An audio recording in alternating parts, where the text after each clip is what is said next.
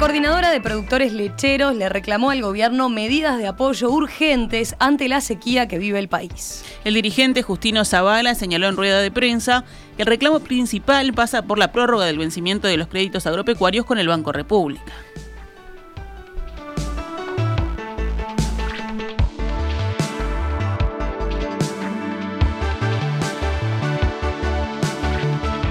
Principio le pega a los productores que no pueden que no pueden producir, ¿no? o sea que están sacando bastante menos producción la remisión a las plantas. Viene cayendo un poco más aceleradamente de lo que normalmente cae en esta época. O sea, es un tema que golpea y, al productor le pega más por partida doble porque no solo produce menos, sino que lo que produce le cuesta mucho más. La gremial tiene pautado para la semana que viene un encuentro con representantes del Ministerio de Ganadería. La intención de los productores es obtener oxígeno en tiempo y dinero, dado que intuyen que su situación se tornará más compleja en el otoño y en el invierno. Los tamberos también pedirán que se extienda la emergencia sanitaria más allá del 24 de enero, una medida que para el Ministerio es casi un hecho. Al respecto, el senador nacionalista, Sebastián da Silva, les pidió a los productores no entrar en pánico y señaló que el decreto de postergación del pago del cuatrimestre de aportes patronales ante el Banco de Previsión Social está redactado y será firmado en las próximas horas por el Consejo de Ministros, por lo que tendrá vigencia antes de que lleguen los vencimientos. La escasez de agua ha derivado en que en Artigas haya comenzado a morir ganado vacuno. Juan José Senatore, delegado de la Federación Rural ante el Ministerio de Ganadería, dijo al observador que se trata principalmente de animales de uno y de dos años que están cambiando los dientes, por los que tienen poca dentición y no pueden agarrar el poco pasto que hay. Según señaló, hasta ahora son pocos los animales que han muerto por esta causa, pero la situación preocupa, no solo porque hay poco o casi nada de forraje, sino también porque hay muy poca agua en los tajamares y porque ya se están empezando a ver animales flacos y muy débiles. Otra repercusión más a propósito de este tema, el déficit hídrico lleva a que hoy los arroceros estén usando 20% más de agua para el riego que lo que habían previsto al inicio de la zafra, en la que sembraron 160.000 hectáreas. El presidente de la Asociación de Cultivadores de Arroz, Alfredo Lago, explicó al observador que tradicionalmente se utilizan 12 millones de litros de agua por hectárea, la mitad a través de represas y el resto por bombeo de cauces de ríos o lagunas. El dirigente sostuvo que la situación es compleja y que si sigue sin llover, se volverá crítica en los próximos 20 días.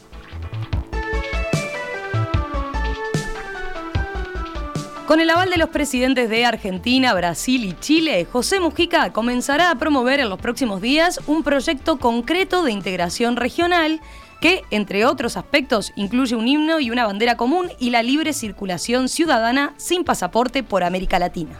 Esta batería de propuestas fueron transmitidas por Mujica al mandatario argentino Alberto Fernández en la cena que compartieron el martes en la residencia de Olivos, cerca de Buenos Aires. Lo mismo hizo en sus recientes visitas al chileno Gabriel Boric y al brasileño Luis Ignacio Lula da Silva, que, según dijo el expresidente a búsqueda, se mostraron de acuerdo. Para el diseño de la bandera y el himno, el expresidente propuso un concurso internacional. También planteó la elección de una fecha conmemorativa común a todos estos países.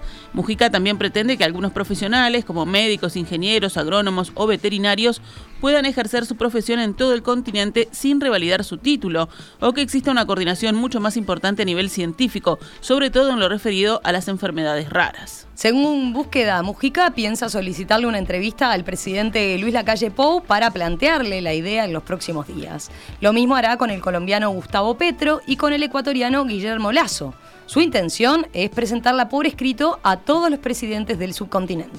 Entre las propuestas se incluye que las decisiones de los organismos de integración regional dejen de ser tomadas por consenso, como ocurre hasta ahora. Mujica dijo que hay que eliminar la palabra consenso y utilizar la palabra vaivén y que cada país la adopte en la medida que quiera. Sí, ¿cómo es este punto en particular? Bueno, eh, dice Mujica, como actualmente las decisiones en la CELAC y en la NASUR deben ser por unanimidad, si un solo país separa las cuchillas, no se puede hacer nada, ejemplificó.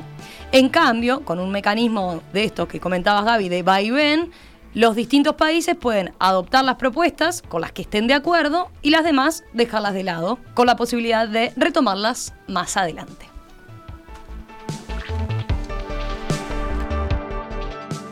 Siete y 17. Vamos al panorama internacional.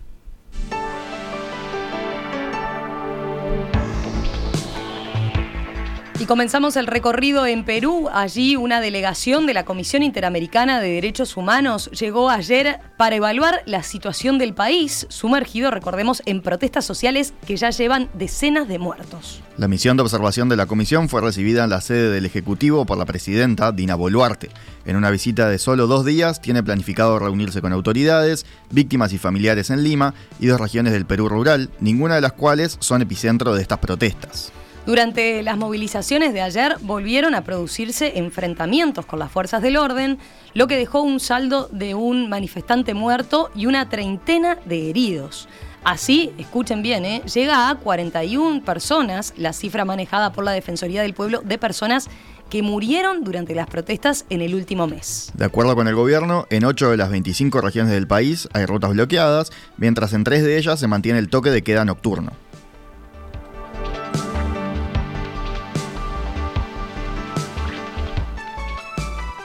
Nos vamos ahora a Estados Unidos. Allí el gobierno de Joe Biden enfrenta fuertes cuestionamientos por documentos clasificados que se encontraron fuera de la Casa Blanca, de la que se supone que no pueden salir. El Departamento de Justicia confirmó esta semana que investiga a Biden por el hallazgo, en noviembre, de documentos clasificados de cuando el actual mandatario era vicepresidente, en una oficina que solía utilizar. Ahora, medios estadounidenses revelaron que se encontró una segunda tanda de documentos sin que esté claro si fue en el mismo lugar. Los hallazgos complican la investigación que se lleva adelante contra el expresidente Donald Trump, también por tener en una residencia privada miles de documentos de cuando ocupaba la Casa Blanca. Trump no tardó en exigir al FBI que actúe con Biden como lo hizo con él. ¿Cuándo registrará el FBI las numerosas residencias de Joe Biden e incluso la Casa Blanca? Escribió en su red Truth Social. En un intento por desactivar las acusaciones de interferencia política, la Fiscalía puso al frente de la investigación a un fiscal de Chicago que fue nombrado durante la administración Trump. Si seguimos ahí en la interna de Estados Unidos, la Cámara de Representantes, ahora de mayoría republicana, aprobó dos resoluciones contrarias al aborto, aunque de poco alcance. La primera resolución condena los ataques a establecimientos, asociaciones e iglesias que están en contra del aborto. Se refiere a algunos casos aislados en el que eh, esos lugares fueron objeto de pintadas cuando la Corte Suprema se disponía a restringir el acceso al aborto. La resolución acusa al gobierno de no haber tomado medidas para responder a estos ataques radicales. El segundo texto exige a los médicos presentes durante un procedimiento de aborto proporcionar la atención adecuada para intentar salvar a un feto si sobrevive a un aborto tardío. Alrededor de un 1% de los abortos son tardíos, la sobrevivencia de los fetos en estos casos es casi inexistente y si sucede ya estaba garantizada por una ley bipartidista de 2002.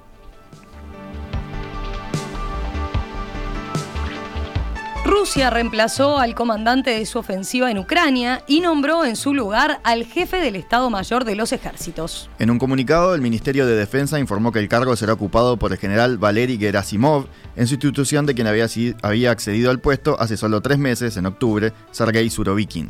El Kremlin dijo que se trata de un aumento del nivel de mando de la operación especial en Ucrania, que está vinculado a una ampliación de la escala de las misiones que deben realizarse y a la necesidad de una interacción más estrecha entre los componentes de las Fuerzas Armadas. El comandante saliente, Sergei Surovikin, fue nombrado cuando las tropas rusas empezaron a sufrir reveses en Ucrania. Fue quien propuso y organizó la retirada de las fuerzas rusas de la ciudad de Gerson a principios de noviembre para fortalecer la resistencia en otros territorios ocupados.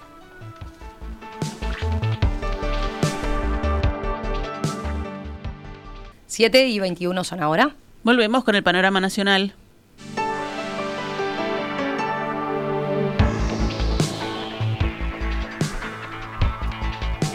El presidente de la Administración de los Servicios de Salud del Estado, ACE, Leonardo Cipriani, descartó las acusaciones del Frente Amplio y aseguró ayer que el organismo aumentó 50% la inversión en la compra de medicamentos para los hospitales públicos en lo que va de este gobierno.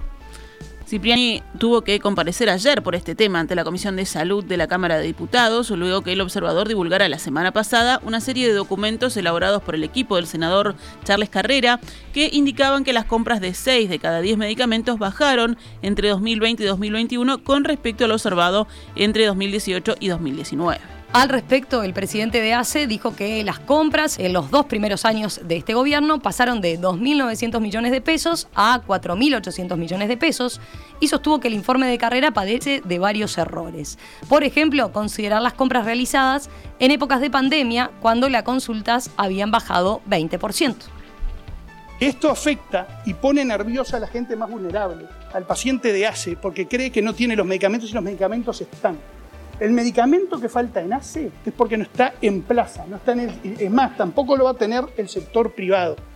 Eso es claro. Cipriani dijo que ACE tiene un Bademecum de 974 medicamentos, pero que el informe de carrera solo hace referencia a 32 fármacos.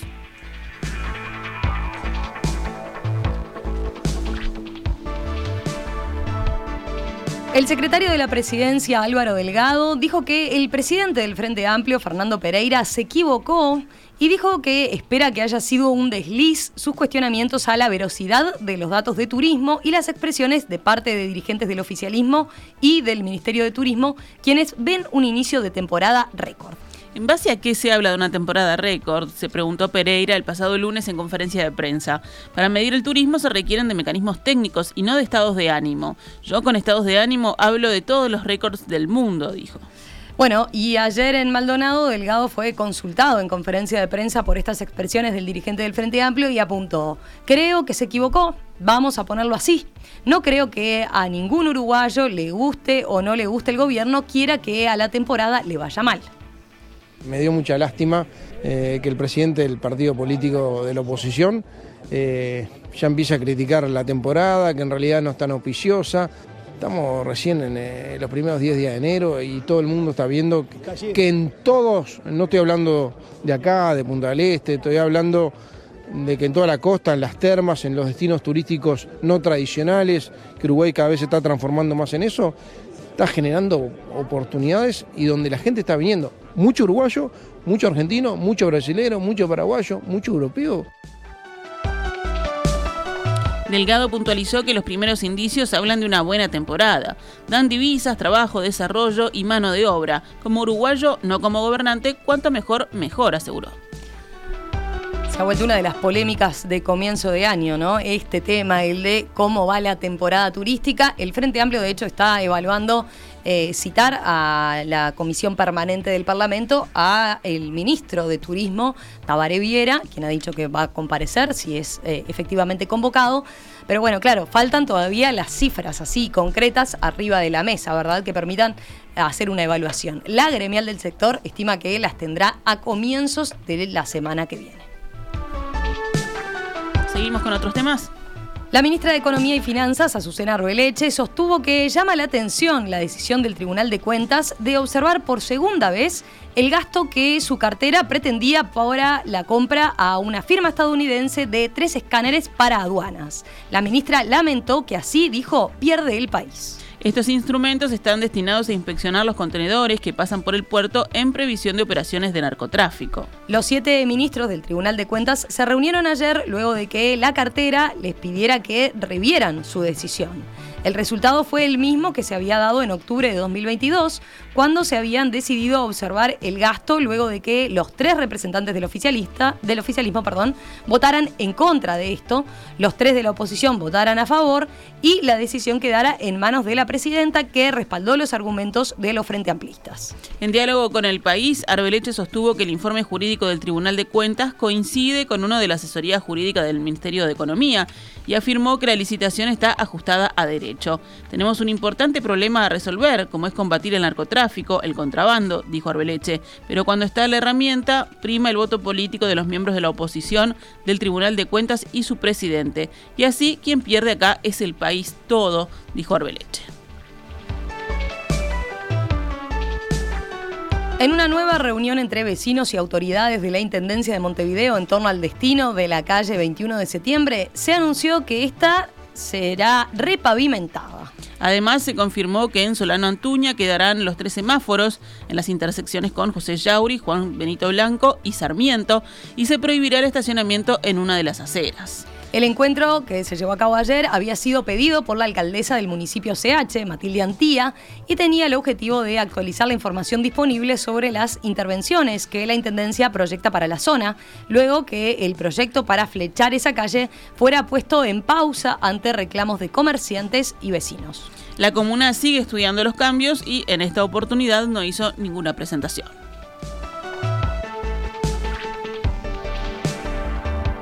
Casi, casi las 7 y 28. Vamos con noticias de economía y empresas.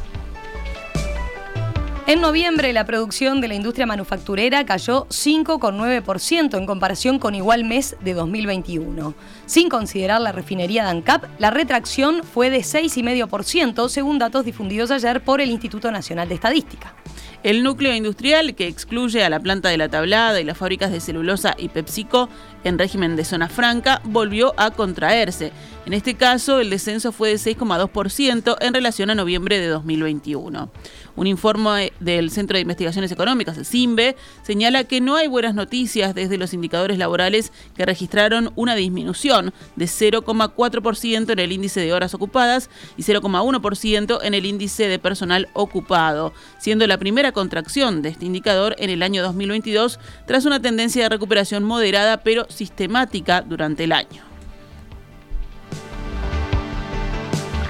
7 y 29. Cerramos con otras noticias.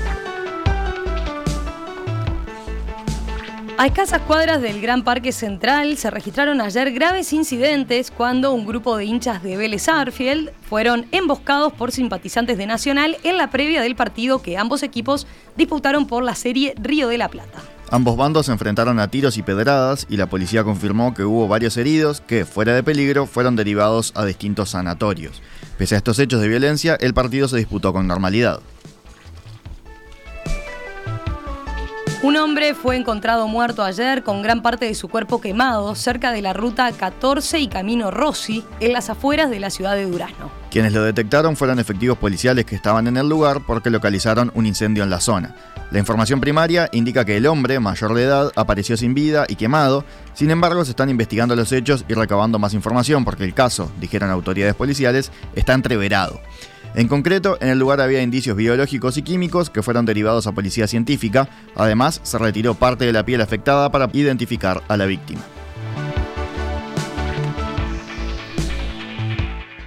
En perspectiva, dirige y conduce Emiliano Cotelo con Romina Andrioli y Rosario Castellanos. Vamos con números ahora. Les cuento, les cuento que acá en nuestro país el dólar ayer se mantuvo estable. El interbancario fondo se operó en promedio a 39 pesos con 790. De esta forma, en lo que va, en lo poquito que va de este 2023, el dólar lleva una baja acumulada de 0,7%. Si miramos en pizarra del Banco República, el dólar cerró ayer a 38 pesos con 60 para la compra y 41 pesos para la venta. En la región, ¿qué pasó? Bueno, la divisa estadounidense subió ayer y cerró en 5 reales con 202. En tanto, en Argentina el billete verde en el mercado oficial volvió a subir, se situó en 180 pesos con 67 y el paralelo blue también subió alcanzando un nuevo pico máximo. ¿eh? Cotizó en el entorno de los 359 pesos. En perspectiva, ideas, debate y tendencias, también en las redes sociales. Seguimos en Facebook, Instagram y Twitter.